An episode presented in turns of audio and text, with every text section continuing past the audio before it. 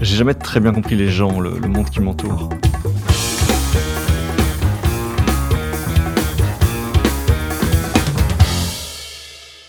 Bon, ben, c'est l'occasion d'essayer.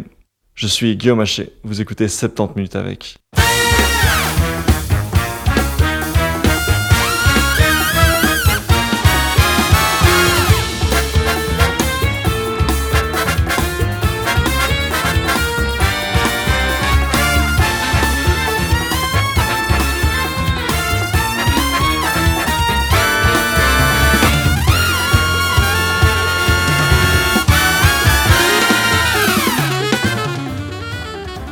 Salut tout le monde et bonne année J'espère que 2023 vous apportera beaucoup de bonheur et plein de belles rencontres.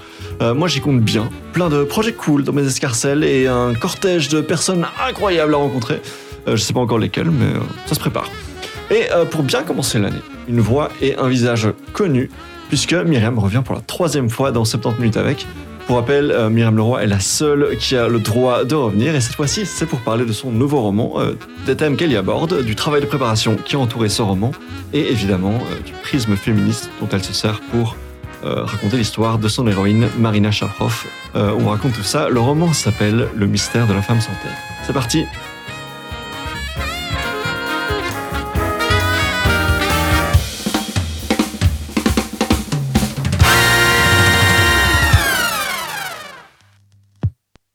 Dernière fois que tu es venu, on s'était quitté justement sur euh, plein de teasing de tes futurs projets, de, de tes, tes balades au cimetière d'Ixelles et tout ça. Donc tu as, tu as déjà raconté en fait le, Ah oui, la prémisse. plus de- rien à dire. Mais on peut, mais on peut rappeler aux gens. Salut Myriam. Salut. Euh, donc, on se voit parce que tu sors un nouveau roman, Mhm. Le mystère de la femme sans tête. Et donc, comme, euh, comme je viens de l'énoncer rapidement, ça t'est venu parce que tu t'es promené au cimetière d'Ixelles avec Amel et que tu es tombé sur une pierre tombale très mystérieuse. Avec Amélie. C'est Amélie, presque la même chose, mais il y a juste deux lettres qui changent et puis c'est pas la même personne. pas la même personne. Ok, j'ai tout mélangé. Et là, tu veux que je te raconte la suite, c'est ça? Oui. Dis-moi, dis-moi tout ce que tu vas me dire. Tu, tu, tu- ça, ça s'est passé quand? C'était en plein Covid, du coup. Oui, c'était au début du deuxième confinement, enfin en tout cas en plein dans le deuxième confinement. Et à cette époque, on n'avait pas le droit de se voir les uns chez les autres. Les cafés, les bars étaient fermés. Et euh, quand on se baladait dans la rue, qui était l'endroit où généralement on se retrouvait, hein, il y a eu une mode de la promenade entre amis. Je sais pas Mhm. si toi t'y as cédé, moi un petit peu. Puis ça, ça, ça a vite rentré dans l'ordre. Mais euh, voilà, donc c'était, euh, je voulais me promener avec une amie et je voulais me promener sans masque parce que euh, on avait envie de discuter à bâton rompu. Et comme la police patrouillait vachement dans, dans Ouais. les rues à l'époque, et ben je me suis dit ah ben tiens si on allait au cimetière d'Ixelles, la police n'ira quand même pas euh, verbaliser les gens au cimetière.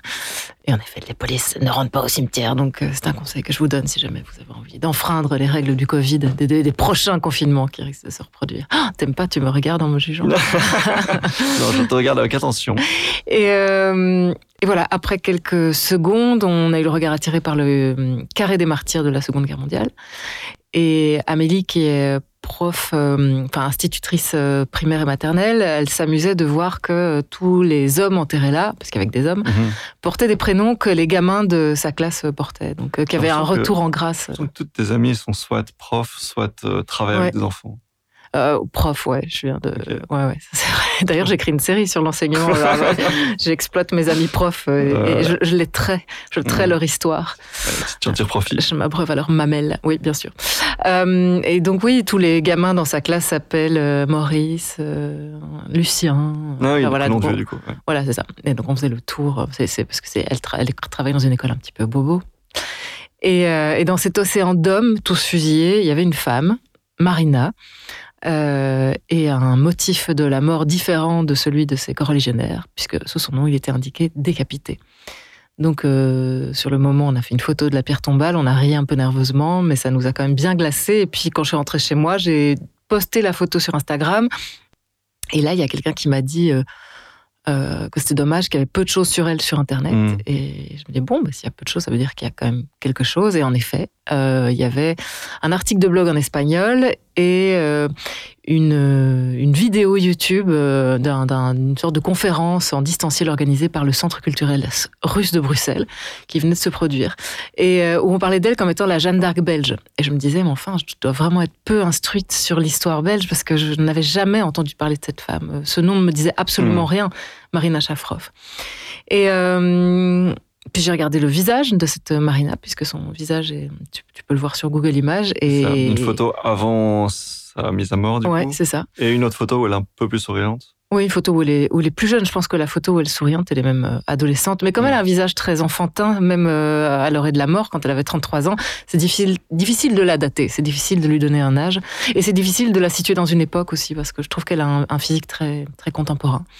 Et tout ça, plus son regard fondeur, plus la cruauté de sa mise à mort, puisque je découvert qu'elle avait été décapitée, euh, non seulement décapitée, mais aussi décapitée à la hache, ce qui n'est pas rien. Oui, ce qui est réservé, c'est quoi? C'est au au noble, c'est oui, c'est ce que j'ai entendu, au noble, et donc euh, par euh, extension aux femmes, c'est une sorte de galanterie, hein, le petit cadeau qu'on leur faisait mhm. manifestement. Mais si quelqu'un a d'autres explications, ça m'intéresserait. C'est la seule que j'ai trouvée jusqu'ici.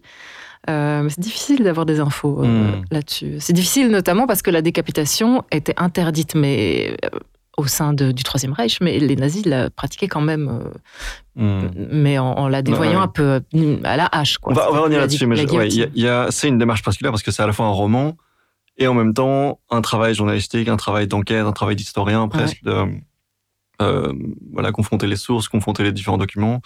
Et donc là, là, tu donnes un premier exemple de mais what the fuck, comment c'est possible? Et pas vraiment de réponse. non. Il y a énormément de, mm-hmm. on va, de questions sans réponse. Je pense, euh, oui, donc bah, voilà, pose des questions parce que tu, ça, pose des questions de voir qu'elle avait été décapitée à la hache. Et qu'est-ce qui, qu'est-ce qui a déclenché cette euh, cet intérêt spécifique pour euh, pour cette pour cette, cette obsession, tu veux dire uh-huh. Bah bon, alors le mot décapité, très clairement. Je crois que le voir inscrit comme ça sur une pierre dans un cimetière, le fait que ce soit une femme, donc c'est une double anomalie et c'est une double violence en fait. Donc clairement, ça c'est ça pique la curiosité. Hum, son visage, comme je te disais, m'a vraiment euh, m'a vraiment fait quelque chose. Hmm. Euh, euh, C'est-à-dire? ça, elle, a, elle a un côté très frondeur et elle a, elle a une espèce de morgue où elle s'excuse pas d'exister. C'est pas le visage d'une femme polie, avenante, bien élevée, gentiment peignée. Enfin, il y a, y a, un truc de hum, très moderne en fait dans une forme de rage qu'elle exprime dans son regard. Alors forcément, euh, deux photos dont, des photos qui sont disponibles sur Google Images. Tu as, lu tout ça sur ces deux photos, une forme de rage, une forme de modernité. En tout cas, j'en ai déduit ça. Euh, c'est mon intuition. Maintenant, euh, évidemment, qu'elle avait une forme de rage vu qu'elle allait bientôt euh, être décapitée. Donc, mhm. c'est clairement pas le genre de situation où tu as un visage détendu, serein et, avenant. Mais ouais, c'était intéressant de voir son côté très, ouais, son côté très moderne faisait tout à coup, euh, enfin physiquement, je veux dire, faisait tout à coup prendre vie à un pan du passé qui, pour moi, euh, et pour toi certainement plus encore, mais a toujours été en noir et blanc, mmh. euh, et donc très mise à distance, très presque de l'ordre de la fiction, quoi. C'était une drôle d'époque qui, qui n'est plus. Et tout à coup, cette époque était à nouveau, grâce à cette photo, sous mes yeux. C'est ça. Donc, tu as un peu tissé un lien avec cette personne via donc cette rencontre dans le cimetière, via ces photos, alors que c'était jusqu'à présent une époque euh, qui m'intéressait pas tellement, qui t'intéressait pas et qui semblait complètement révolue, enfin avec laquelle tu n'avais pas de contact. Euh, et, là, tu, tout d'un coup, mais cette personne en particulier, du fait de son sort euh, hors norme, tu as eu j'ai l'impression une forme d'empathie très forte, euh, une forme de. Oui, oui, mais et puis une forme d'envie aussi, parce que dès que mm. j'ai vu même avant de savoir euh, qui elle était, ce qu'on lui a reproché, la raison pour laquelle on lui a coupé la tête, je me suis dit, mais si on l'a décapité, c'est qu'elle a dû faire quelque chose, euh, a dû commettre une énorme transgression, elle a dû se rebeller contre l'ordre établi, elle a dû faire un truc gore, je sais pas, je savais pas ce que c'était, mm-hmm. mais ça devait être énorme, ça devait être spectaculaire. Donc il y avait un truc là, rien qu'en lisant le mot décapité, il y avait tout un enfin, c'était une fenêtre sur un imaginaire de guerrière en fait d'Amazon qui, mm. qui s'ouvrait. Et à ce moment-là de, de ma vie, euh, je me sentais pas très guerrière, pas très amazone. Euh, euh, déjà comme tout le monde pendant le confinement, le confinement je crois qu'on se sentait quand même relativement, qu'on soit d'accord ou pas avec les les règles fluctuantes de, de nos Mhm. autorités, euh, on était quand même tous, on avait le sentiment de tous être un peu passifs et d'attendre euh, quelle allait Oui. être la, la prochaine euh, décision, qu'est-ce qu'on allait pouvoir refaire. Restreindre les possibilités. Oui, c'est ça. Contraint. Et ouais. donc, je me sentais vachement, vachement passive, comme tout le monde, mais je me sentais aussi passive parce que je venais de perdre un procès et je trouvais ça absolument injuste. Uh-huh. Et euh, j'en attendais un autre. Et ça me contraignait aussi au silence, euh, puisque enfin, il, est, il est recommandé de ne pas euh, voilà, dévoiler des Mhm. éléments de procédure, etc. Donc c'était vraiment un moment de grand silence euh, et de grand repli, en fait. Euh, Et là, je me disais, Ah, mais cette nana, elle, elle a dû commettre un truc... le contraire du silence, le contraire du repli. Donc euh, oui, c'est ça, c'est sans doute ça qui a enclenché le mécanisme qui a fait qu'à un moment donné, je n'ai fait, n'ai plus fait que penser à elle et à travailler sur elle. Ouais, et on, verra dans la suite de l'histoire, mais pas mal de coïncidences, pas mal de, Ouais. de, de- de rencontres qui se produisent exactement au bon moment. Et donc là, ça semblait répondre chez toi à un- une frustration, une, une rancœur euh, par rapport à ta situation, par rapport aux hommes euh, que- qui étaient sur ton chemin. Et et t'as vu, donc on n'a toujours pas dit, donc cette personne qui a euh, Marina qui a donc poignardé ou qui aurait poignardé, Ouais. qui a été accusée de, Ouais. de poignarder. En tout cas, qui a Ah. endossé la responsabilité Voilà. d'un attentat au couteau contre un officier, euh, enfin, un fonctionnaire allemand pour de Namur à Bruxelles. Donc on dit euh, qu'elle est sortie de chez elle un jour de décembre 1941 avec un couteau à la main et puis Mhm. qu'elle a, euh, remonté la chaussée d'Ixelles et qu'elle est arrivée porte de Namur, là où il y avait le mess, la cantine des, des nazis. Elle, a- elle en a poignardé un et elle s'est enfuie euh, par le- en, courant. Puis elle a pris un tram pour rentrer chez elle, euh, pour faire cette courte distance. Et euh, dès le lendemain, la presse euh, faisait écho de cet attentat et publiait des avis des Allemands disant que si le coupable ne se rendait pas, 60 otages allaient être fusillés. Mhm. Et donc l'occupant, oui c'est beaucoup. hein. Ouais. Alors qu'en plus il y avait le, le- le- la loi Nachten, euh, je ne sais plus comment on dit en allemand, mais c'est nuit et brouillard en français. C'est un Mhm. décret qui dit, qui en fait donnait le prix euh, à payer si on décidait de commettre un attentat. C'est-à-dire que si euh, euh, tu tuais un nazi, ben alors tu, il y avait- on, on fusillait cinq personnes. Si on- tu blessais un, nazi- Ok. un nazi, une seule. Mais là tout à coup ça devenait 60 personnes. Donc c'est vraiment très bizarre. C'était pas Mhm. conforme au règlement qui est entré en vigueur pile le jour de l'attentat. En fait. La, la différence, c'est peut-être que là, l'auteur l'auteur ou l'autrice de l'attentat était inconnu. Et donc, il y avait euh, peut-être plus de pression parce qu'on voulait euh, Ouais, oui. forcer le. Oui, oui, bien sûr. Je pense qu'il y, a- il y a énormément de propagande et de communication là derrière. D'ailleurs, Mhm. est-ce que ces 60 otages ont vraiment existé? Je n'en suis même pas Hmm. sûre. Je les ai beaucoup cherchés et personne, pendant deux ans, j'ai vu lancer des appels à témoins un peu partout. Je n'en suis même pas sûre. Personne ne s'est manifesté. Mais Enfin, soit. Euh, et donc Marina, ça c'est vrai et c'est sûr. Un- Une semaine après l'attentat, elle s'est rendue euh, aux Allemands en disant ben voilà, c'est moi que vous cherchez. Et tant qu'à faire, j'endosse la responsabilité de tous les attentats qui ont été commis euh, un peu partout dans le monde. Voilà, Uh-huh. vous pouvez tout mettre sur ma tronche. Et puis elle a été jugée et puis déportée en Allemagne. Et puis euh, en janvier euh, 1942, elle a eu la tête coupée, donc euh, à la hache. Voilà, ça c'est Mm. la c'est la version officielle. Il y a d'autres versions. Enfin, il y a- il y, a, il y a la version euh, soviétique, puisque Marina Shafrov était d'origine russe. Donc les soviétiques, euh, pendant longtemps, euh, ont, ont été assez fiers de, de cet attentat et, euh, et, et ils estiment, enfin voilà, ils présentaient Marina comme étant une authentique bolchevique, une rouge, rouge sang. La Jeanne euh, d'Arc. euh, voilà, c'est ça. Ouais. Euh, alors que bon, elle n'était pas, euh, enfin, elle, elle était russe blanche, Marina. Ça veut dire que par opposition aux russes rouges, Rouge, ouais, ouais. euh, ça veut dire qu'elle venait de, de elle était d'ascendance noble, tsariste. euh, Hmm. et a priori, dans cette communauté-là, on ne se, on se rebellait pas vraiment contre l'occupant, sur certains Mhm. points en tout cas. Pour certains, on était plutôt alignés. Euh, voilà, en fait, Marina, c'est une anomalie de A à Z. Et c'est une anomalie euh, assez grandiose qu'on a oubliée. Et c'est le projet de mon roman, c'est de plus que de, euh, de reconstituer ce qui s'est réellement produit, qui était réellement cette femme, c'est de savoir pourquoi elle a été oubliée. Contextualiser cette anomalie de. Ouais, c'est ça. Comment c'est possible quoi. Ouais. Ouais. L'autre, euh, on- donc on va, on va, on va se pencher là-dessus juste après, mais l'autre truc qui est savoureux quand on, quand on les livre, c'est évidemment quand on est bruxellois, quand on est xellois Ouais. et qu'on voit les adresses euh, euh, bah, Chaussée d'Ixelles, euh, euh, l'avenue Louise et compagnie et tout ça, c'est très, très bluffant de, de se sentir, et puis le, le début de ton histoire, Cimetière d'Ixelles, sentir que tout ça prend pied vraiment. bah, pour nous, c'est vraiment c'est en bas de chez nous, quoi. Ouais, ouais. Euh, Mais oui, c'est des quartiers qu'en plus, même si on on n'y vit pas, alors en l'occurrence, bon, on y vit, mais Mhm. euh, euh, tout le monde connaît la porte de Namur, euh, Ouais, parce que ça. tout le monde y passe en voiture, ou un jour était faire une course là-bas, Mhm. a dû faire réparer un ordinateur, j'en sais rien, mais c'est et c'est un quartier commerçant, Ouais. c'est un quartier dédié, ouais, c'est ça, au capitalisme triomphant. et c'est marrant, enfin, c'est fou d'imaginer que ces trottoirs-là ont été foulés par des personnes qui vivaient une réalité tellement différente Mm. de la nôtre. Et moi, ça me, je trouvais ça vertigineux, en fait. Mais peut-être que je, je découvrais l'eau tiède, hein, j'en sais rien. Mais euh, je me dis, c'était fou pour moi. Je sais que ça va l'air idiot. hein, de me rendre compte que l'histoire avait réellement existé. Mais je vois ce que tu veux dire. Enfin, on, de mesurer l'histoire dans ces bâtiments, Ouais. quand on se balade chez Célixel, Ouais. en fait, c'est pas juste. Ce, ce- ce- ce centre commercial, ce, ce Vandenborg n'a pas toujours été là. Exactement. Il y a eu des trucs sordides par le passé. Oui, et, et, le- et la, la commandanture, euh, en face de laquelle euh, elle a, elle a commis son, son- enfin, elle aurait commis son crime, Mhm. euh, c'est, euh, ça a été un bâtiment d'Electrabel. Après, enfin voilà, en fait, les- les choses sont devenues euh, beaucoup plus ça, apaisées, donc c'est chouette, mais c'est devenu quand même beaucoup plus plat aussi en matière de dramaturgie. ouais, ouais. Clairement, clairement, clairement. Et donc, un personnage euh, d'exception, d'après ce que tu t'expliques, dans un contexte où on se demande mais comment c'est possible?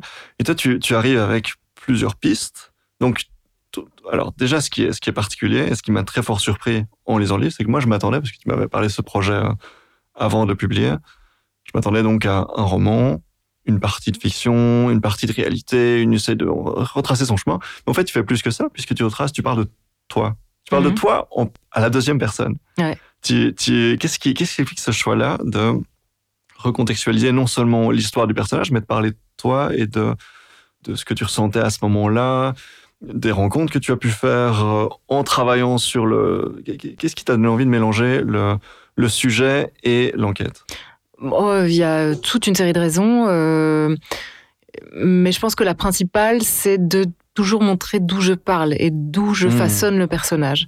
C'est une sorte de D'humilité de... non, non, de de je, je, je, je montre pas juste la peinture, je montre l'angle Mhm. de la peinture, Le, le- le- comment j'ai mis le chevalet, euh, euh, enfin les coulisses de la création du personnage.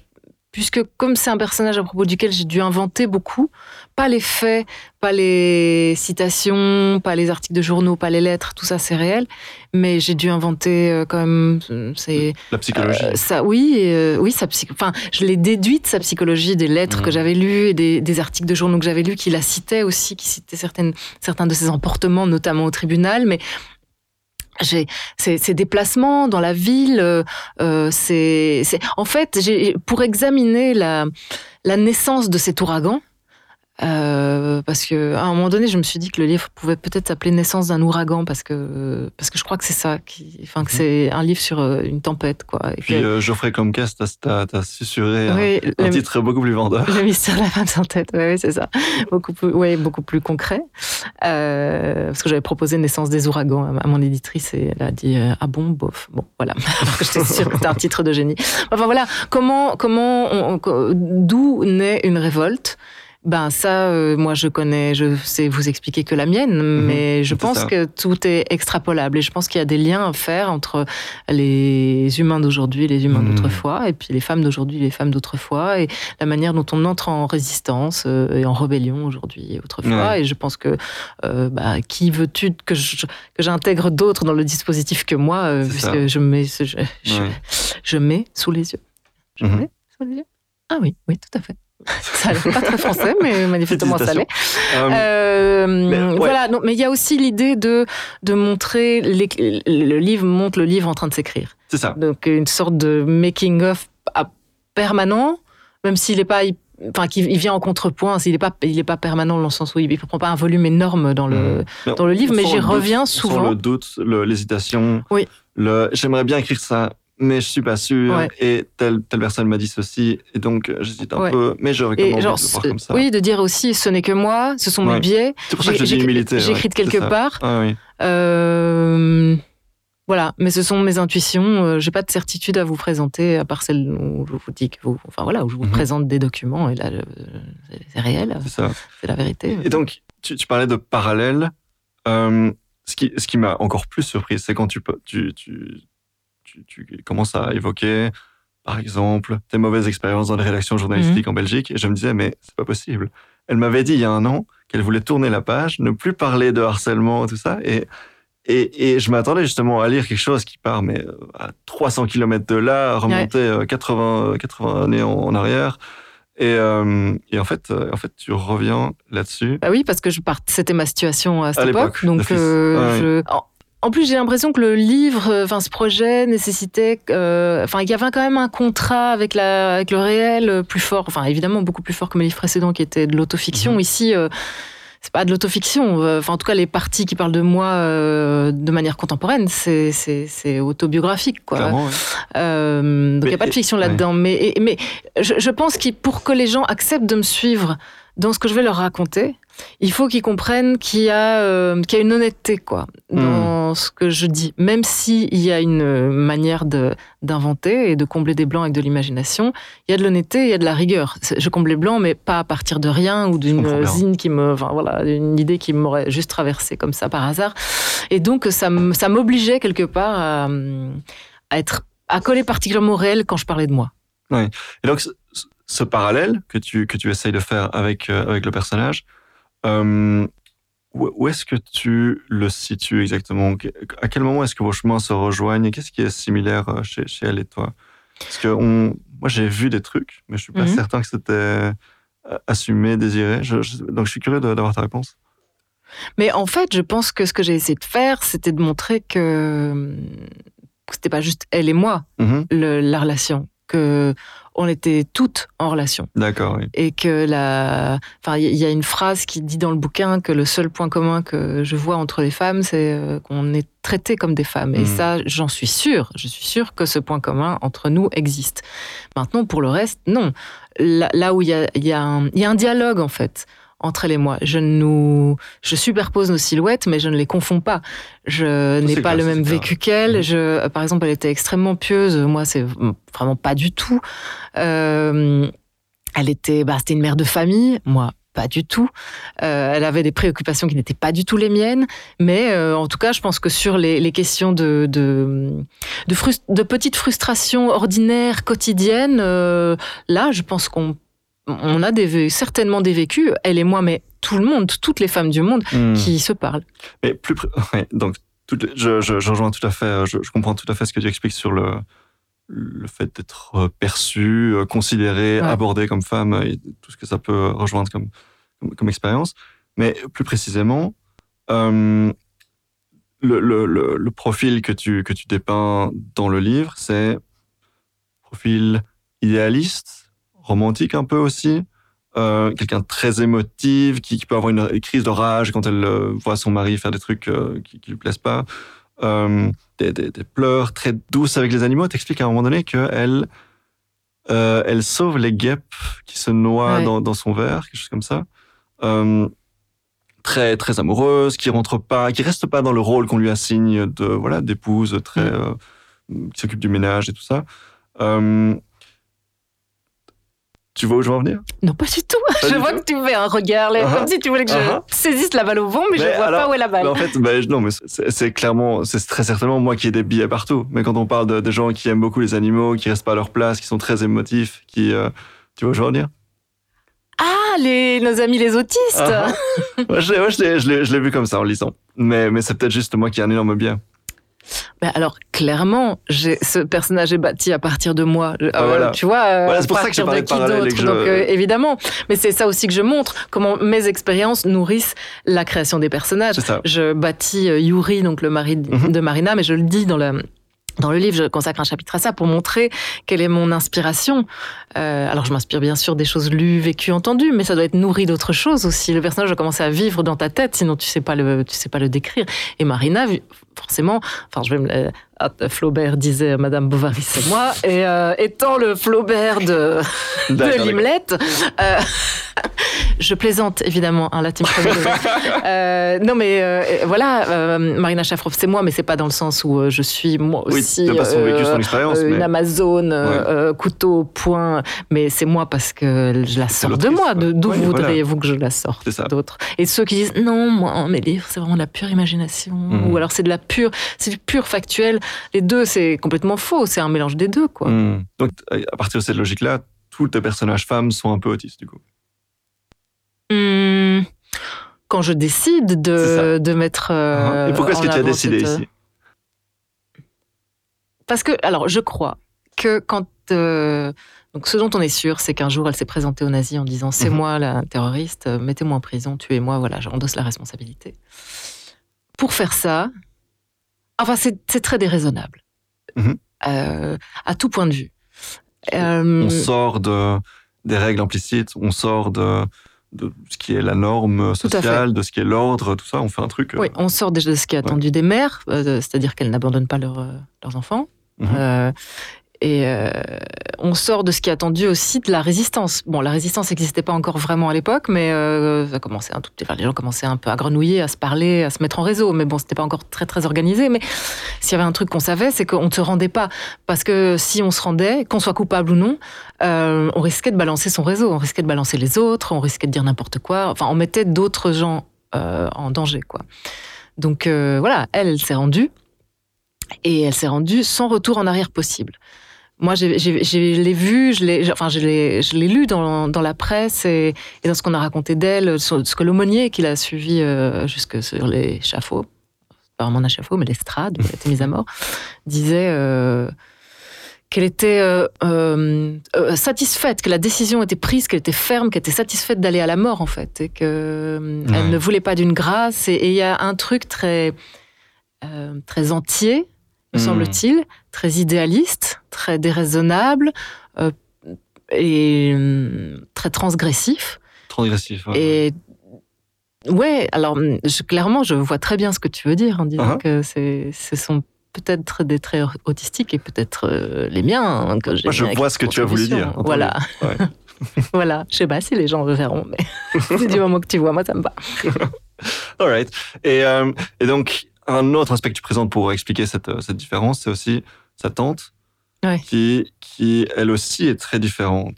Euh, et une, guerrière, une vieille guerrière? Comment est-ce que tu as, travaillé aussi sur, euh, sur son histoire à elle? Oui, bah, sa tante, elle s'appelait Nina Petrova et je suis tombée sur son histoire vraiment par hasard, encore une fois, parce que je, je, cherchais des gens à, rencontrer pour nourrir euh, mon roman, des gens de, de la famille, euh, et, enfin des descendances ou je sais pas quoi, de Marina. Enfin voilà, j'explorais son arbre généalogique et euh, je regarde celui de sa mère et puis je vois qu'une des sœurs de sa mère s'appelle Nina Petrova et qu'elle a une photo. Enfin bref, je clique, je Google. Et Nina Petrova en fait était une snipeuse de légende, ce que mhm. j'ignorais bien sûr, qui, a, qui avait elle, contrairement à Marina, une page Wikipédia à son nom, qui a reçu euh, toutes les décorations possibles euh, qui euh, constituent, quand on les met ensemble, une sorte de, camembert du Trivial Poursuite, enfin la, mulette mm. ultime des guerrières de, de l'armée rouge. et donc, elle était, en fait, c'était une grande sportive à la base et elle, elle pratiquait le tir sportif pour son, comme pour, pour, son plaisir. Mhm. Et en fait, elle était tellement bonne qu'elle est devenue prof de tir. Et puis, les, circonstances faisant, elle a enseigné le tir qui n'était plus sportif, mais c'était du tir de précision à la carabine pour les, pour les, les soldats de l'armée rouge. Et elle-même, comme elle était évidemment excellente et instructrice, elle s'est dit, bah, il faut que je, moi-même j'aille sur le front. Mhm. Sauf qu'on lui a dit non, notamment parce qu'elle était une femme, mais aussi parce qu'elle était âgée, en tout cas selon les standards de l'époque, puisqu'elle avait 48 euh, ans. À l'époque, ouais, je comprends que ce soit vieux. Ouais.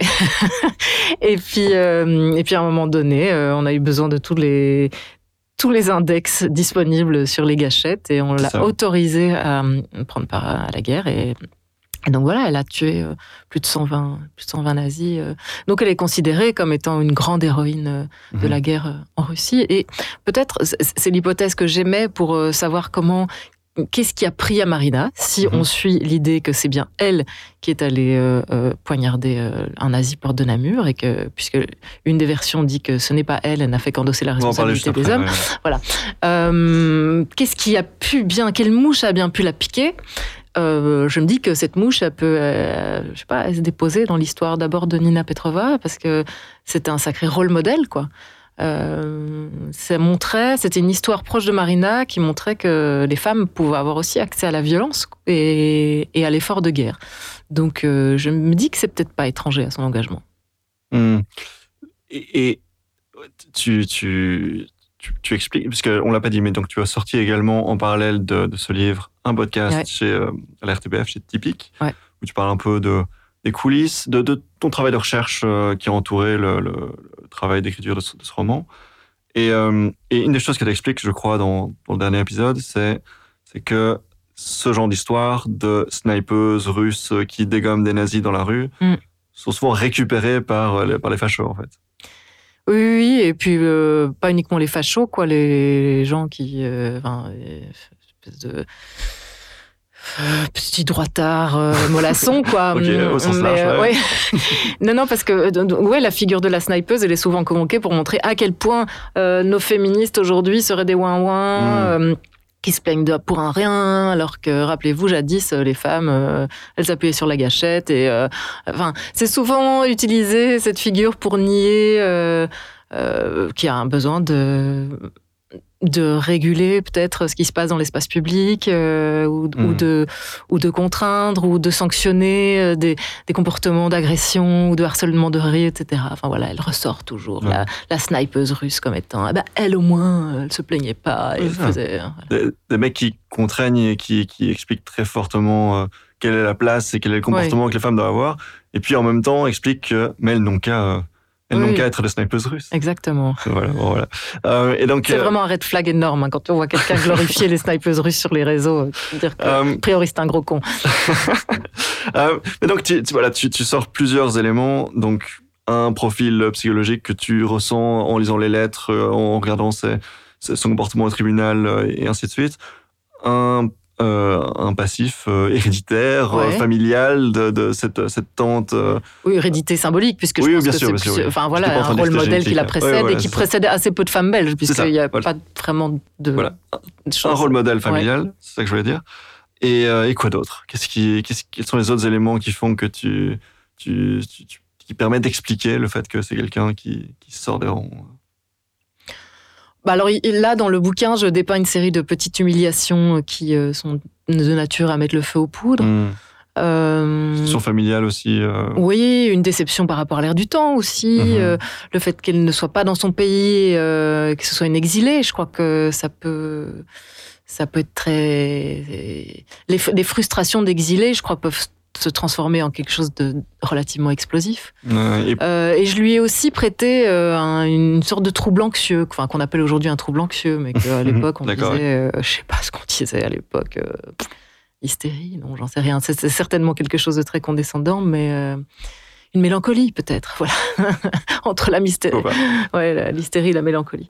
C'est c'est- je pense, toute une série d'ingrédients en fait, mais C'est ça. c'est très difficile de- d'expliquer et de cérébraliser ce qui finalement m'est venu euh, comme ça m'est venu. Ouais, très naturellement, très Ouais, instinctivement, ouais. finalement. Et euh, donc, un, un autre aspect intéressant, et tu l'as mentionné, c'est le fait que diviniser, euh, quelque part, mythifier, admirer côté russe, y compris donc très peu de temps après ta découverte au séminaire d'Ixelles, il y a eu une cérémonie, je crois, au Centre culturel Oui, euh, russe de Belgique, c'est ça? Ouais. Enfin, une, une sorte de conférence, quoi. Ouais, ouais, et qu'est-ce que qu'est-ce que qu'ils disent au sujet de Marina, euh, les, Russes? Oh bah les Russes, euh, ils en avaient une version euh, qui euh, qui a été portée à l'écran dans un film et Mhm. aussi il y a eu un livre. Apparemment, les, les Russes euh, voudraient euh, refaire un film aujourd'hui, de nos jours. Je ne sais pas quel parti pris euh, ils auraient là-dessus, mais euh, oui, leur, leur vision, c'était que c'était une grande héroïne soviétique, vraiment un padawan de, de Staline et un pur animal politique. en C'est ça. fait. Patriotique, oui, c'est ça. ça. vraiment une, une, une, sta- une femme déjà presque statifiée dans le marbre Mm. de son vivant. C'est ça que disaient les Russes. euh, Mais évidemment, moi, j'y crois pas du tout. Ouais. Euh, Et pourquoi est-ce que tu n'y crois pas? parce que je crois pas. Je crois qu'on a des raisons très pratiques et très hum, personnelles de s'engager, et que une un, pur animal politique euh, de naissance, ce, je, je, n'en connais pas en fait. Euh. Et surtout que si, on est dans une logique patriotique, politique, de s'engager pour euh, l'environnement qui nous a élevés et tout ça, ben, une femme de l'époque resterait à une place très assignée, très ménagère et tout ça. Et pas, donc c'est, Alors, il se fait aussi. de se rebeller contre les règles du, du, ménage et de la famille et tout ça, pour en même temps être très très euh, droit dans les rangs, euh, très patriotique et tout ça. Ouais, mais, bon, alors il, se fait aussi que donc Marina est d'origine russe et que euh, en Russie on pouvait voter depuis 1919, euh, je pense, ou enfin ces, ces, ces années-là. Et, et, la révolution russe de 1917, c'est une révolution qui a été euh, initiée entre guillemets par une révolte de femmes. Mhm. euh, et si on descend dans la rue euh, tous les 8 mars euh, pour dire qu'on en a marre d'être agressé, c'est c'est parce que des Russes le 8 mars 1917 euh, sont descendus dans les rues pour réclamer euh, du pain, euh, le retour de leur mari, enfin toute une série de choses. Mais voilà, c'était une révolte avant tout féministe. Donc le fait de venir d'un pays qui n'a pas tout à fait le même rapport à la violence que nous, peut-être pas tout à fait le même rapport à la mystique, pas tout à fait le même rapport à la politique et à l'émancipation féminine. Ça a certainement dû jouer mmh. dans, le, dans l'anomalie que représente Marina dans un paysage bruxellois où c'était vraiment pas légion que les femmes prennent part à, ce genre de choses. Et, je pense que tu as raison d'avoir peur d'une récupération, de, s'ils si, refont un film dans le contexte politique actuel, euh, ben oui. faut avoir très peur. Quoi. Ben oui, oui, quand on voit euh, que Poutine euh, essaye de raviver le, la nostalgie jamais vraiment enfuie de l'armée mmh. rouge, de, de ses héros, de espèce de, de guerriers purs et animé euh, par uniquement l'amour de la patrie. Enfin voilà, oui, c'est mhm. j'espère que ça ne se reproduira pas comme ça. Lors de cette euh, célébration, euh, même, je sais pas comment on peut appeler ça, mais cette cérémonie, cet événement au centre culturel russe en Belgique, il y avait aussi donc, si j'ai bien compris, son fils, le fils de Marina qui a pris la parole. j'ai oublié son prénom. Vadim. Vadim, ouais, c'est ça. Et lui justement, pas trop fan de la définition de sa maman. Et tu l'as rencontré. Oui, oui, oui. Euh, oui, je l'ai rencontré plusieurs fois. Il est, hum, bah, c'est assez ambivalent parce qu'il ressent euh, beaucoup quand même de d'affection pour cette femme. C'est très étrange évidemment de voir euh, mhm. un homme âgé de 83, 84 ans parler de d'une mère. il avait il avait trois ans et demi quand sa mère est morte. Enfin, il y a quelque chose de hum, il appelle maman une femme de 33 ans. Enfin, c'est ça qui, qui moi me me semble particulièrement à la fois beau et, terriblement triste. ah oui, euh, non, j'ai pas compris en fait. Qu'est-ce qui, qu'est-ce qui est étrange? Qu'un homme âgé appelle une jeune femme de 50 ans moins que lui maman. Oui, mais ça reste sa maman. Enfin, c'est pas. Bien sûr. Mais c'est quand même très étrange, non? Cette superposition. Ça, me choque pas, moi. Ah, ça ne me choque pas non plus. Je trouve ça juste joli. Ça, ok. Oui, oui, joli, oui. Joli et, et inhabituel. inhabituel, je comprends. Parce que les, parents sont quand même censés euh, oui, mourir. Euh, plus âgé. C'est ça, ouais.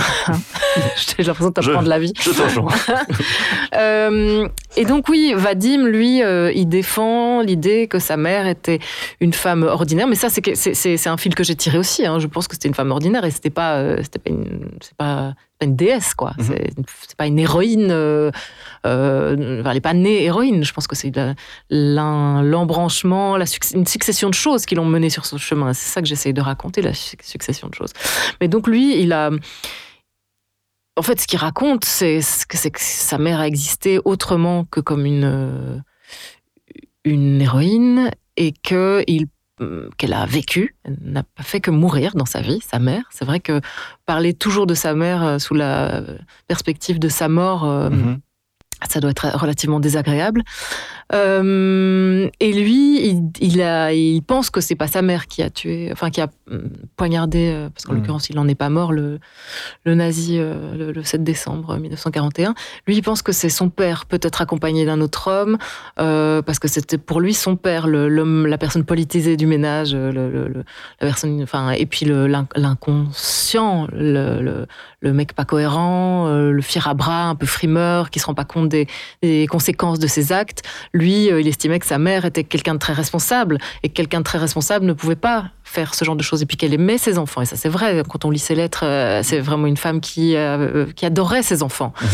et qui leur parlait à hauteur d'enfant. C'est ça qui est aussi très beau dans, dans les lettres. Et c'est une lecture très politisée de la chose, du coup, en, se disant euh, c'est pas possible parce que euh, elle était pas assez. Enfin, c'est une interprétation, c'est une déduction et plus qu'une Mais lui, il a lu des trucs, il a entendu des trucs, euh, il a, hum, il a aussi parlé avec la mère de Marina. Donc, quand Marina était en prison, elle a eu la visite de sa mère, Ludmila, et elle aurait dit à Ludmila euh, euh, la vérité. Et Ludmila aurait répété la vérité, qui serait que euh, c'était euh, c'était Vadim, euh, c'était Yuri, pardon, le, Mhm. Son mari. son, ouais. son mari le coupable. Et donc c'est ça, c'est ça la version que que Vadim défend aujourd'hui et qui est une une version qui n'est pas qui est tout à fait entendable. Alors il y a deux éléments qui vont très fort dans son sens, je trouve, c'est bah, le fait que vu que sa mère était une femme très petite, ça il, me l'a beaucoup dit, il l'a beaucoup répété. 1m56 Euh, c'est- oui, Ouais. euh, ça me semble pas si petit que ça euh, pour ces années-là, mais euh, ouais. voilà, vu que tu fais 6 mètres, tu dois trouver ça extrêmement petit. Mais bon, euh, elle était très petite, assez menue, et donc il estime que ce n'est pas possible euh, qu'elle ait pu, elle ait pu administrer une plaie si profonde, euh, puisque la plaie faisait 18 cm de long apparemment, enfin de profondeur, Mhm. euh, à euh, un, homme adulte avec une capote, enfin avec un manteau en laine épais, euh, voilà. Euh, il y a aussi le fait que jamais euh, il n'est mentionné sur les, les- les avis de recherche euh, du coupable que c'était une femme ou une très petite personne, alors que si c'était manifestement le trait vraiment saillant de son physique, je pense que tous les avis de recherche l'auraient dit. Les avis de recherche étaient tous genrés au masculin aussi. Enfin, parce que Mm. voilà, c'est là qu'on se dit que peut-être qu'il. Là, Inversement, avis de recherche qui ne mentionnait qu'un seul, une seule personne et pas deux comme, Oui. comme, comme, comme sa version Tout à fait, euh, le soutient. ouais. Et euh, donc ça c'est ça c'est clairement enfin voilà ça c'est des choses qui, qui jouent en la faveur de sa de sa version enfin de Mhm. sa vision. Euh, par contre ce qui va en sa défaveur en tout cas selon moi c'est que elle s'est domiciliée dans une chambre de bonne à quelques mètres de son domi- du domicile familial une semaine avant la la commission de l'attentat. Donc elle prévoyait quelque chose. Hmm.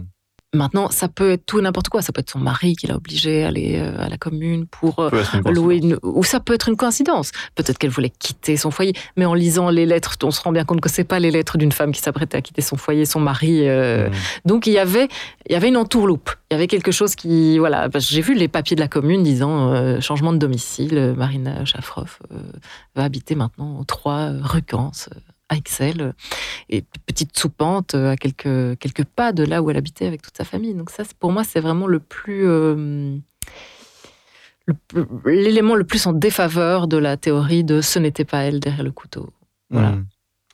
Et le, le- en tout cas, ce le portrait qu'on lit dans ton livre et, et même dans, dans la bouche de, de, de Vadim, du coup, Ouais. c'est que son père était plutôt. Euh, il vivait la vie avec légèreté. euh, Ouais. Il le décrit comme un lâche. Ouais. Et du coup, c'est pas hyper compatible avec l'idée d'aller assassiner un officier nazi, je trouve. Euh, oui, si, je pense que ça peut. Ça peut euh, Après, ouais, le prendre des décisions inconséquentes. Mhm. parce qu'on ne s'attend pas à devoir en assumer les conséquences. euh, Ça, peut, ça peut. Je trouve que c'est pas, c'est pas impossible. hein, ouais.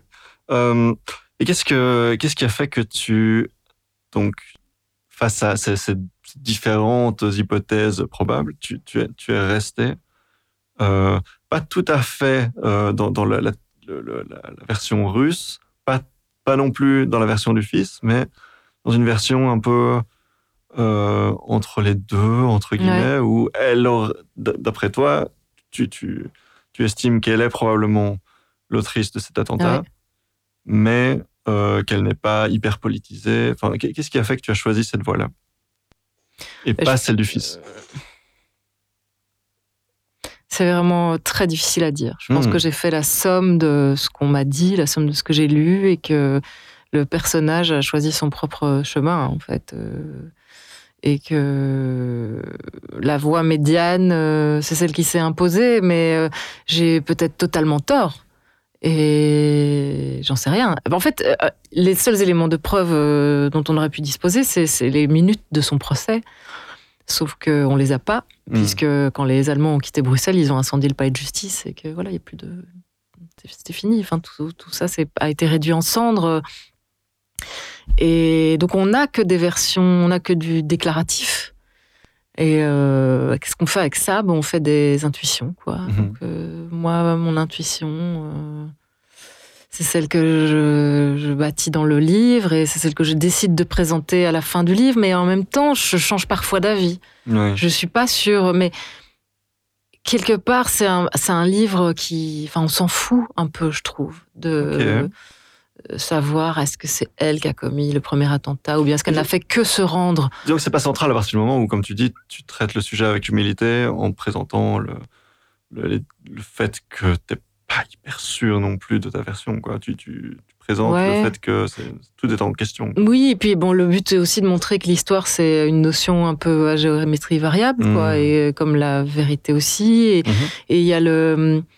La, citation que je mets en exergue sur la, première page euh, du livre, c'est un, internaute qui, euh, sur Instagram, euh, avait essayé de m'expliquer les théories de Walter Benjamin et m'avait dit un truc du style l'histoire est une fiction qui cherche à, à expliquer le présent et en fonction du présent, le passé change. C'est c'est- Et, et c'est ça, en fait, c'est tout le projet du livre. Enfin, il y a quelques citations dans le livre qui rappellent un peu euh, le projet. Donc, il y a- il y, a ça. En fonction du présent, le passé change. C'est pour montrer un peu euh, ce que c'est l'histoire, en fait. Un point de vue Quand situé, on, quand on s'y Oui. conf- confronte, ouais. Et puis, euh, il y a aussi une citation de Valérie Solanas qui dit Rien dans cette société ne concerne les femmes. Et être femme aujourd'hui, euh, enfin, je ne sais plus exactement ce qu'elle dit, mais c'est dans cette société, c'est au mieux y, y mourir d'ennui. Euh, alors, dans le Mm. livre, je ne mets pas la fin de la citation, mais donc elle propose de mettre à sac euh, l'ordre établi, de couper des bites et surtout de bien rigoler. Mais comme le bien rigoler me semblait assez peu raccord avec la vie de Marina, j'ai retiré le, le- voilà, j'ai retiré le truc où elle nous invitait à vraiment se taper Oui. sur la cuisse. Mais- Mais... tout ça, pour moi, ça résume ce que je veux faire, quoi. ce que j'ai voulu faire. Euh, et, et- mais justement, cette, cette- cette notion de, en fonction du présent, le passé change, ça, c'est, c'est ça qui m'a fatigué euh, avec la version donc du fils notamment, et aussi le fait que ça m'a beaucoup amusé ça. Quand tu l'as rencontré, il t'a demandé Est-ce que vous êtes féministe? Ouais. Pourquoi, ok. Pourquoi il t'a demandé ça à ton avis? Je sais pas, Ouais. je sais pas. Il a soupiré quand t'as répondu. Oui. non, je sais pas. Je... Peut-être qu'il vieux, a, quoi. peut-être qu'il avait pas envie que je traite cette histoire euh, en faisant de sa mère une, une héroïne féministe. Une Jeanne d'Arc. ouais. Oui, c'est ça. Mais en fait, j'ai pas fait de sa mère une héroïne. Enfin, euh, j'ai quelque part la- sa- ses actes, c'est une profession. Enfin, c'est une, une, une manière d'affirmation de soi qui quelque part raconte une histoire féministe. Son histoire raconte quelque chose de féministe. Mais elle, j'en sais rien. Et probablement pas. Probablement que c'était, euh, je sais pas, que féministe à l'époque, je suis même pas sûre que le mot euh, existait vraiment. Et à mon avis, il devait être plus ou moins synonyme de lépreuse. Enfin, euh, et alors quand, euh, parce que donc le film soviétique qui est sorti. Euh, sur Marina, la montre, elle, vraiment rentre, entrée en clandestinité. euh, Et d'ailleurs, elle met des, un gros bonnet et un gros pull mal tricoté, ce qui est vraiment le signe de l'entrée en clandestinité dans les films de cette époque-là. Et euh, elle est prise dans des fusillades. euh, Enfin, c'est vraiment, c'est Indiana Jones, quoi. Et Mhm. puis, euh, à la fin, euh, bah, déjà, elle se rebiffe contre l'occupant parce que son mari meurt dans une fusillade, il se prend une balle perdue. Donc, enfin, c'est très bizarre qu'un film politique soviétique euh, montre une femme se rebeller contre euh, les nazis uniquement par douleur de perdre son mari et pas par engagement politique, mais enfin, soit. Et la montre, non pas avec un couteau à la main, mais avec un petit flingue. Buté euh, à une, une grosse légume nazie, ce qui n'était pas le cas hein, dans, le, dans, Ouais, dans, dans dans, l'histoire. dans la vérité. Uh-huh. C'était, je pense, un, un, un Oberinspector Kattenhorn, personne ne sait qui c'est, il n'a pas du tout marqué l'histoire, c'était pas un haut dignitaire, mais dans, Ouais. le, dans le, le film soviétique, c'est un, un haut dignitaire qu'elle bute. Encore Et, une fois, en fonction du présent, le passé Oui, change. ça. On a envie de dramatiser, on a envie de donner Oui. l'importance à cette personne russe euh, Oui, qui a tué un gars. Donc, Et, euh, ouais. et- et- et dans le film, le, le, le, la- le dignitaire nazi meurt, alors que dans la réalité, il n'est pas mort. Il a, Mhm. euh, L'homme a réchappé de, de ses blessures. Mais euh, tout ça pour dire qu'il faut voir sur. Vous, vous le trouvez si vous tapez quelque part, euh, quelque part un Loriot pleure, qui est le nom de ce film. Vous, le- vous le traduisez en cyrillique avec Google Translate j'en sais rien. Et puis, et puis vous tapez vidéo Ah dans votre onglet Google et vous allez tomber sur ce sur ce film. Vous n'allez rien comprendre si vous ne parlez pas russe, mais euh, c'est vraiment très marrant, quoi, parce que c'est, on dirait un téléfilm érotique. euh, Il y a des scènes de Mmh. douche où ils font du, elle et son mari du frotti frotta sur la douche, et puis sous la douche, et puis euh, la, la manière dont meurt le, le, le nazi qu'elle tue avec son petit fusil, euh, c'est un, un milliard de fois encore plus marrant en plus que Marion Cotillard qui meurt dans Batman. C'est vraiment la, la mort la plus nulle de l'histoire du cinéma. donc euh, voilà, je vous invite à aller voir ça, c'est assez- spectaculaire. Magnifique. Mais donc voilà, tout ça pour dire que j'en je, avais parlé à Vadim de ce film et il le connaissait. Mais alors, lui, ça l'a fait rire. Il a éclaté de rire quand euh, je lui ai parlé. scène oui, quand je lui ai parlé du. enfin, Parce que pour lui, ça, c'est vraiment. C'est, du grand guignol, c'est pas la, pas la vérité. Et je crois Mhm. qu'il a vraiment raison. Bah oui. C'est du grand guignol. ouais. Euh, et donc, ah, puisqu'on parle de, de la famille, euh, de la, la descendance de Marina, je crois savoir que tu étais contacté hier ou avant-hier par l'arrière Ouais. petite fille de, de Marina. Euh, Qu'est-ce que tu as, pu échanger avec elle Deux arrière-petites-filles. de Deux Marina. arrière- Et, euh, Et- aussi un, un petit-fils d'un, frère de Marina qui m'a contacté. Ok. Voilà. Et donc, euh, j'ai, ils n'ont pas encore euh, lu le livre. Il y en a une qui a commencé le podcast et qui dit que ça lui plaît plutôt.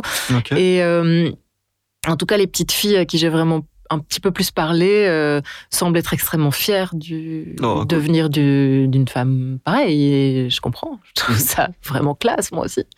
Et elles avaient l'air heureuses qu'on que à l'occasion du livre, ça ravive son souvenir et que ça porte son histoire à la connaissance d'un plus grand nombre. Donc, euh, c'est vraiment super chouette.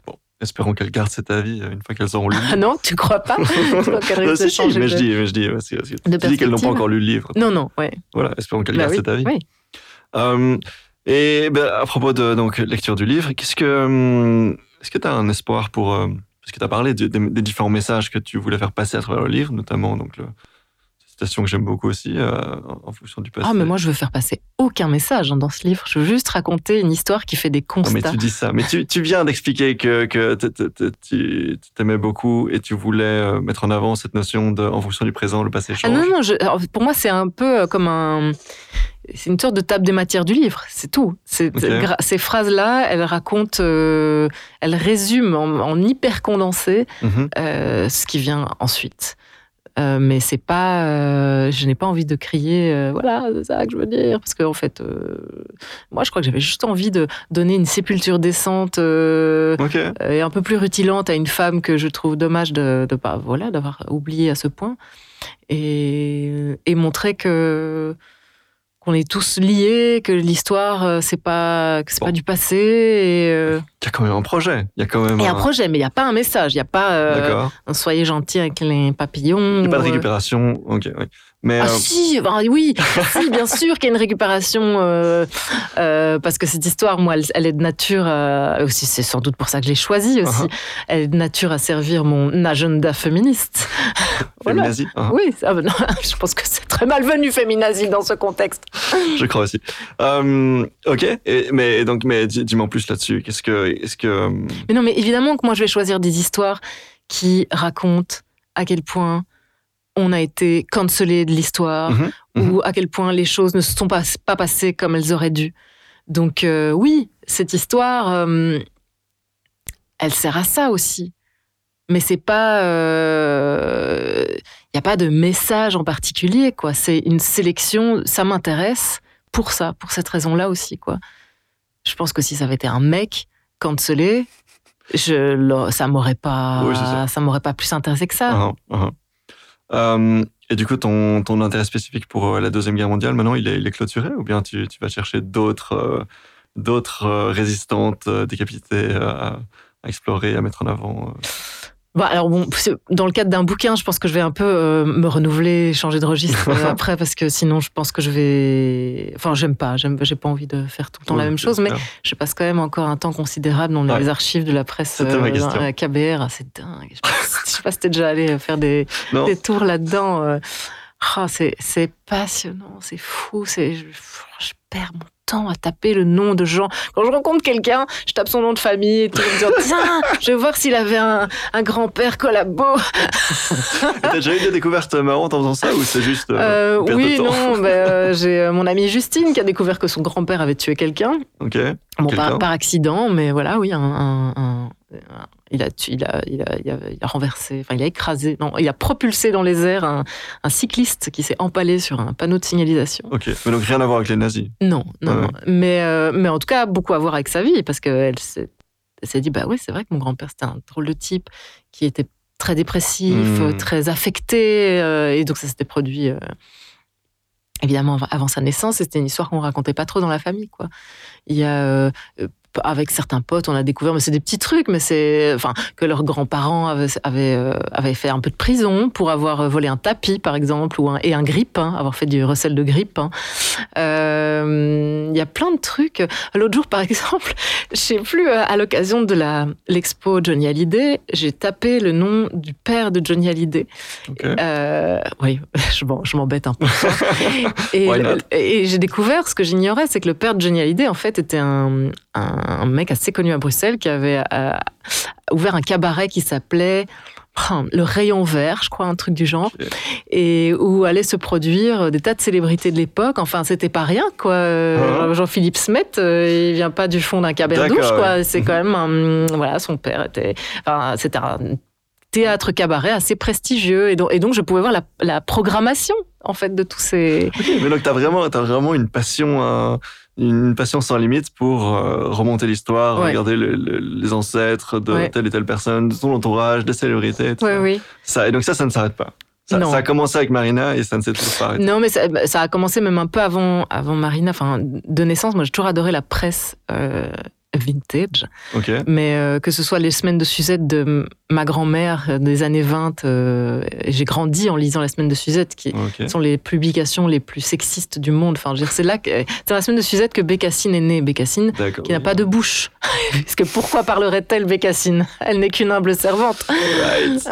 Et euh, enfin, c'est, j'ai- toujours adoré en fait les les publications. euh, Enfin, je sais pas si tu te retournes, tu peux voir ma, ma bibliothèque, mais il y a euh, il y a, il y a des Ma- Mademoiselle Âge tendre.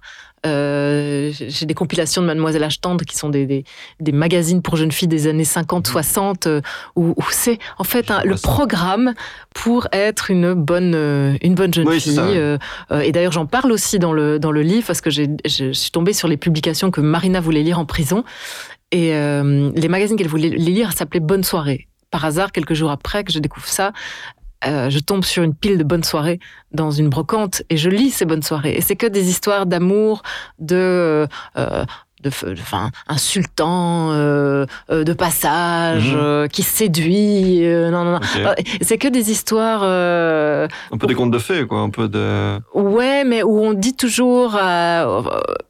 Écrites par des hommes, des histoires écrites par des hommes. Évidemment. Des histoires euh, euh, dans un magazine qui, est, euh, qui a été créé par un. un- enfin, Dupuis, qui est à l'initiative d'un chanoine euh, catholique. Enfin voilà, donc Mhm. l'idée était de, de proposer un cadre quand même relativement étriqué à l'imaginaire féminin.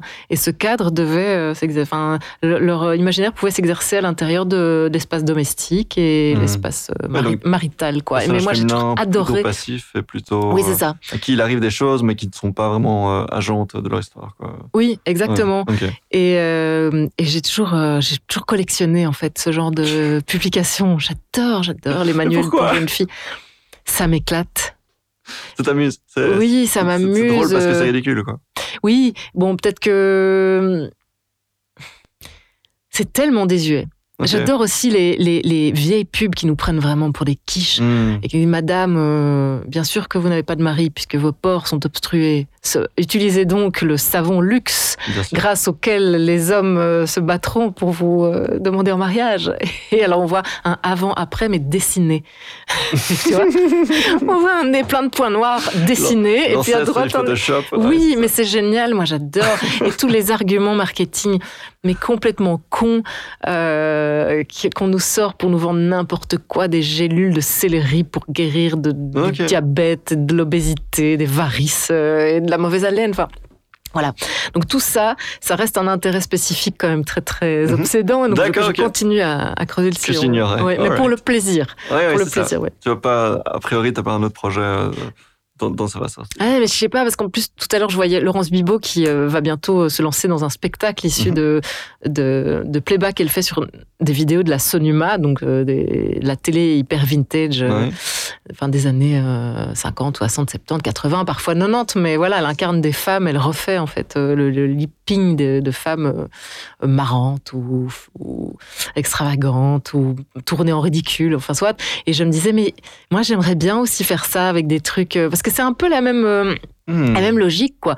C'est aussi le on nous prend pour des quiches, un peu. Ça amuse Laurence, elle en fait des playbacks, elle en fait un spectacle. Moi, le on nous prend pour des quiches, ça m'amuse et je trouve qu'il y a certainement un truc euh, rigolo à faire avec ça. Et je ne ferme pas la porte à l'idée de faire Enfin, quoi, un, genre un autre une boulot. espèce de BD style infographiste ou un truc comme ça Ça ou, euh, pourrait, oui, ça pourrait. ouais.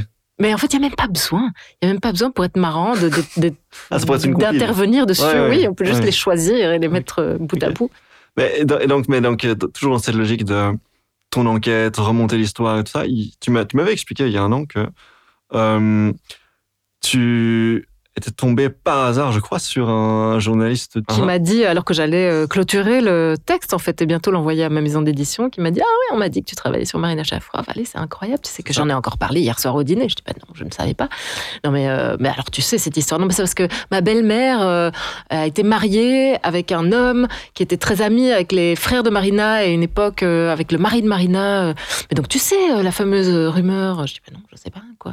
Mais que Marina était enceinte au moment de, de mourir. Je dis Bah non, jamais entendu parler. Mhm. Et donc j'étais rencontré cette fameuse euh, cette fameuse dame euh, qui n'avait jamais connu Marina forcément, mais qui avait euh, voilà c'est ce mari, c'est euh, feu son mari qui était beaucoup plus âgé, donc qui avait connu des contemporains de Marina, enfin, soit. mais elle ne pouvait pas m'en dire plus, donc c'était peut-être simplement une une rumeur, encore une, mais à quoi servait cette rumeur, je ne sais pas. J'ai jamais vraiment bien su comment la décrypter cette rumeur. Enfin voilà. Ok. Mais donc, ça t'a amené à rencontrer quelqu'un. Mhm. Uhum. Tu veux nous en parler? Pourquoi Parce que c'est super drôle comme histoire. Ah oui. Euh, oui, oui, non, mais c'est- c'était une dame, ouais, je raconte dans, dans- mais une dame euh, euh, in- incroyablement séduisante en fait, Uhum. Euh, d'un certain âge, je dirais une septantaine d'années, mais euh, une, enfin russe quoi, avec tout ce que ça peut avoir de très séduisant. Aristo, oui, c'est ouais. ça, très gracieuse, Uhum. très drôle, très vive. Et, euh, et puis, bon, je lui explique mon projet. Elle me sert le thé euh, euh, avec infiniment de, de grâce. euh. Et je lui dis, elle, va- elle va absolument me donner des spéculoos euh, que je mange parce qu'elle trouve que je dois me rendre plus, mais voilà. Et je Ah, lui dis non, non, non, mais parce qu'en plus à l'époque j'avais vraiment un régime hyper strict où dès que je mangeais un truc sucré, je faisais une dépression, une crise d'angoisse. Et, euh, et c'était un peu aussi ce que j'essayais de, de d'exploiter dans le roman, c'est de montrer comment des angoisses intimes, enfin dans ton corps, peuvent aussi euh, donner lieu à des révoltes euh, éventuellement politiques qui ne se seraient Mhm. peut-être pas exprimées de cette manière-là si tu t'étais pas senti fondamentalement mal. Enfin, soit je parle à cet inconnu de, de ma nature anxieuse et elle me dit que c'est le diable, c'est le diable qui veut prendre possession de moi et que le diable, je dois me. Elle me propose une- un, auto-exorcisme où il suffit de mettre ses doigts en pied de nez et de rire, Ah oui. rire absolument pour faire fuir le diable qui essaye de prendre possession de moi. Mais je peux dire que franchement, je Donc, un, un pied de nez, tu peux montrer à la caméra. alors un pied de nez, c'est ce truc-là, euh, enfin manifestement, qu'on devait faire euh, Ah. beaucoup dans les ah nana, elle est amoureuse, euh, est petit, un est gros, un bouton. C'est ça, Voilà. comme, dans, comme dans Tintin, quoi. Le truc avec Exactement. le capitaine Haddock. quoi. voilà, Ouais. tout à fait. Et donc c'était. Donc, elle voulait c'était- avec son. t'exerciser En tout cas, m'inviter à, à me montrer la solution à tous mes problèmes. Alors, euh, je n'ai pas vraiment essayé de mettre mes doigts comme ça lorsqu'une crise d'angoisse euh, surgissait. Mais, euh, mais ce, qui est, ce qui intéressant, c'est qu'elle me disait euh, que, de par son expérience, tout dans la vie était une question de décision. Donc voilà, c'est à méditer. Et, et la dépression et l'angoisse aussi. Et, la- et- et- et par conséquent, la joie. Donc voilà, il faut que j'essaye d'implémenter ça dans, dans ma vie. Mais euh, je, je rapporte surtout cette scène pour pouvoir euh, ra- raconter la toute dernière scène du livre et montrer comment je l'invente, cette scène, et d'où Mhm. je la sors. C'est-à-dire, enfin, je vais pas spoiler le truc, mais la dernière scène, c'est ma décision. Je décide de la manière dont Marina s'est euh, comportée et je raconte euh, comment est-ce qu'elle va poignarder son nazi et cette espèce de pied de nez et de décisions qu'elle prend et de décisions sans, sans recul possible. On pourrait clôturer là-dessus, Mhm. mais il reste 5 minutes. Ah. Donc, on va parler de tes futurs projets. Qu'est-ce que, qu'est-ce que tu as dans ton. dans ta manche? Qu'est-ce qu'il te. Pas grand Alors, chose. tu avais un projet de roman sur lequel, pour lequel tu as été Oui, financé par la. Fédération Oui, arrête de le rappeler, Mais- arrête de le, le rappeler, Mais- je l'ai pas rendu. Mais je crois comprendre que tu. Il est arrivé quelque chose, il est arrivé quelque chose à ton MacBook. Tout à fait. Tout à fait. Donc, il me reste plus beaucoup D'ailleurs, mon MacBook vient de me repéter dans les mains. Donc, demain, je dois aller le Hmm. reporter à l'Apple Store. Enfin, c'est vraiment de la merde, ces Macs, de- des Macs achetés en 2018. C'est vraiment du caca. Euh, mais je vais, je vais m'y remettre, clairement, dans Uh-huh. cette histoire de, de femme autiste, euh, confrontée aux exigences de la société Uh-huh. et à une grossesse dont elle ne veut pas. Je vais le faire, Guillaume, je te promets. Non, mais en c'est- plus, je dois le faire, puisqu'en effet, j'ai remporté une bourse pour Bah oui, voilà. mener ce projet à bien. Donc, je suis Uh-huh. obligée, sinon je vais devoir rembourser tout cet argent. Euh, donc, oui, il y a ça, mais c'est surtout euh, le- un projet de série que je suis en train d'écrire en ce Oui, moment. Qui, avec, euh, qui- Charlotte, oui, Charlotte Belliard, qui- Tout à fait, qui était une de tes invitées Tout à fait. qui euh, a mis son, sa carrière de professeur en, de français langue étrangère euh, auprès des jeunes primo-arrivants, euh, entre parenthèses, le temps de- d'écrire avec moi euh, cette série.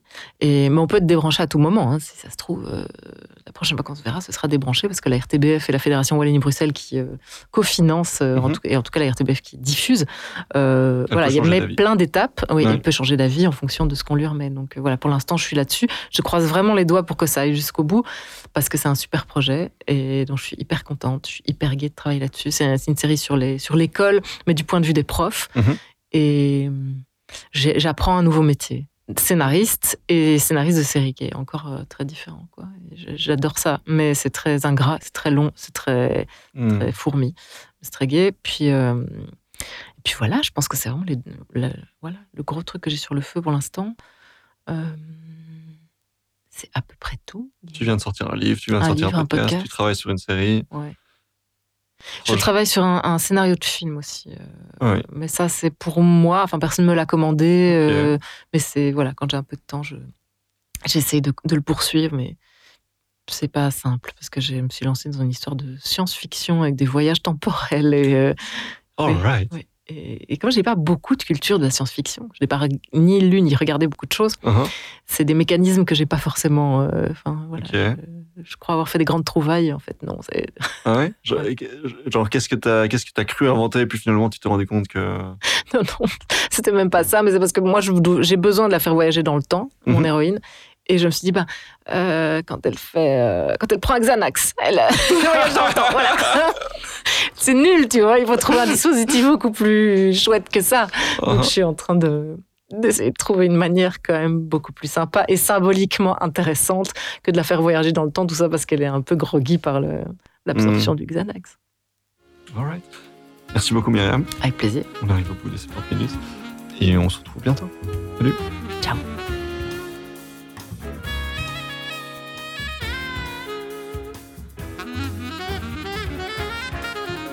C'est déjà tout pour ce premier épisode de 2023. Je vous réserve quelques surprises dans les mois qui viennent que je ne vais pas vous révéler tout de suite. Mais je peux quand même vous dire que le nouveau site web est presque, presque prêt et qu'il va être super beau pour ne rien manquer. N'oubliez surtout pas de suivre 70 minutes avec sur les réseaux sociaux. Tous les liens sont en description et n'oubliez pas de vous abonner au podcast sur votre plateforme de podcast préférée. Il y a plein, plein, plein, plein, plein d'épisodes dans le catalogue avec des Alice Coffin, des Alexandre De Croo, des Jean-Marc Jancovici, des Rocaille Diallo, des Elisa Rojas, des Charlotte Bellière, des Florence Hainaut, tout ça, tout ça, tout ça. Euh, je vous souhaite encore mes meilleurs voeux et je vous dis à très bientôt. Bisous.